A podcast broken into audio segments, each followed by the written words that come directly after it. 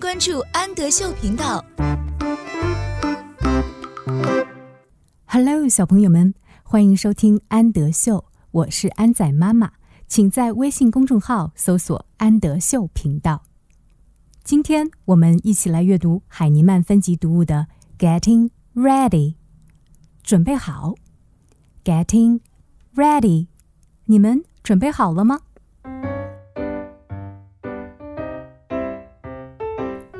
？Look at my pants. Pants 是裤子的意思。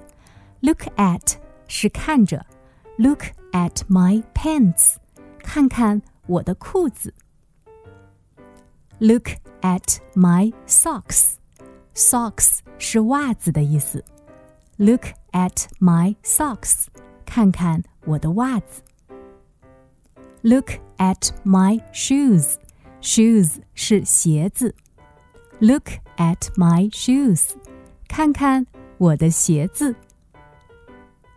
Look at my shirt. Shirt 是衬衫。Look at my shirt，看看我的衬衫。Look at my cap. Cap 是帽子。Look at my cap，看看我的帽子。Look at my ball.